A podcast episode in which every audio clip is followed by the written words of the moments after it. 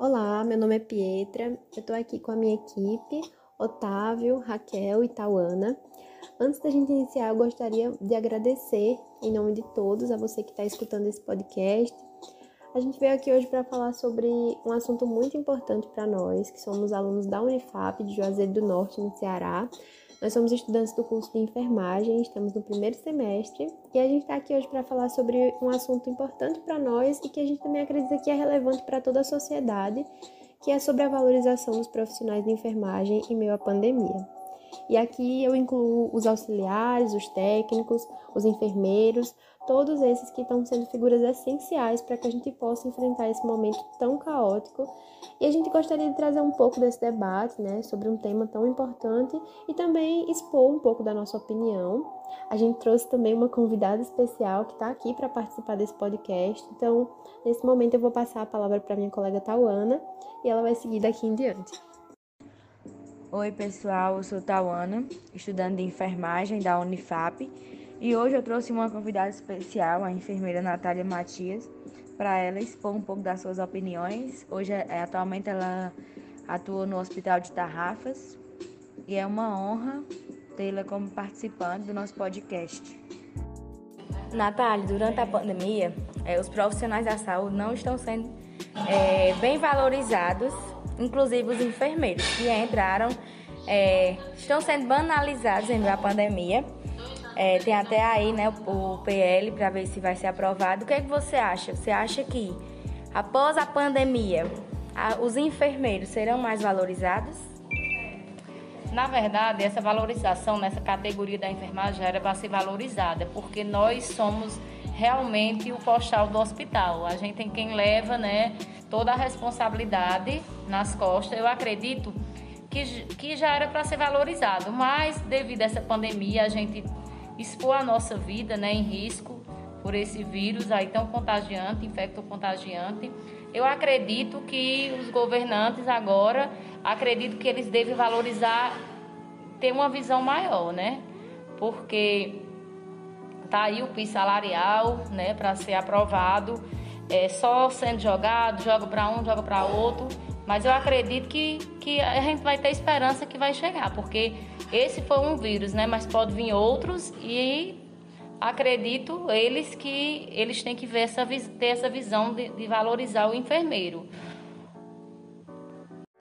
Olá, eu sou Raquel, graduanda em enfermagem, e como a gente já vem discutindo ao longo desse podcast, é, algumas perspectivas sobre a valorização da enfermagem, eu, como graduanda, venho da minha e creio que com uma visão parecida com a de milhares de estudantes de enfermagem.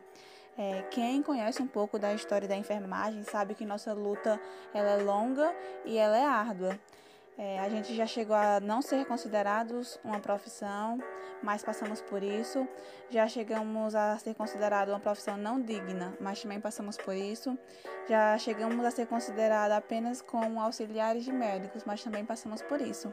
Hoje, a nossa luta é para a aprovação do projeto de lei 2564 de 2020, que visa a criação de um piso salarial para os auxiliares técnicos e profissionais de enfermagem é, ficou bem evidente durante esse tempo de pandemia que a jornada de trabalho do enfermeiro ela é longa e desgastante. Então, nada mais justo para esses trabalhadores que dão a vida, que se arrisca para proteger outras pessoas, do que um salário justo e uma carga horária adequada creio que seja mais um avanço para que a enfermagem possa ser valorizada da forma que deveria ser.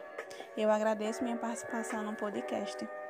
Continuidade aos assuntos colocados em prática nesse podcast, eu queria falar um pouco do meu ponto de vista sobre os assuntos colocados nele. É, o código de ética, um futuro pós-pandemia e sobre a PL. É, sobre o código de ética, a gente pode se assegurar que os direitos dos profissionais quanto dos pacientes são totalmente respeitados, sendo algo mais humanitário, algo mais amoroso, algo mais respeitado, não algo que seja da boca para fora, que desrespeite o paciente, enfim, algo que a gente pode usar como uma boa relação, tanto do paciente como o profissional, é, onde o profissional tenta prevenir, tenta recuperar, tenta ajudar o paciente a, a se reabilitar da saúde dele. E o código de ética é isso.